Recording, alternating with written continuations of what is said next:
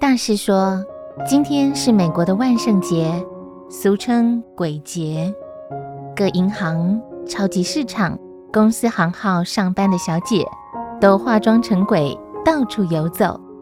傍晚时分，有人按电铃，出去开门，看见三四个小鬼要向我讨糖果。这是万圣节小孩最喜欢的节目。我平时没有吃零食的习惯，房间只要有东西，一定叫徒弟处理掉。在房内上下桌柜。